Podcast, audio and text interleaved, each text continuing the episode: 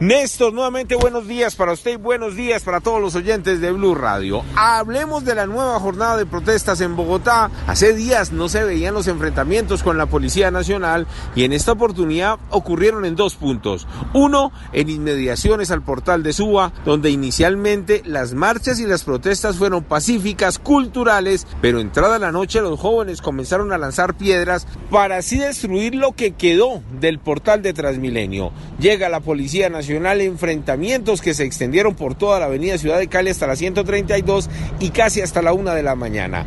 Una situación más complicada se vivió en el sur, en el sector de Yomasa, localidad de Usme, donde las protestas terminaron con vandalismo, acabaron con los vidrios de cuatro vehículos del SITP, dos de ellos fueron secuestrados y estrellados contra algunos postes en el sector de la Marichuela. Allí, el mismo comandante de la policía de Bogotá, general Camacho, habló con Blue Radio sobre lo ocurrido.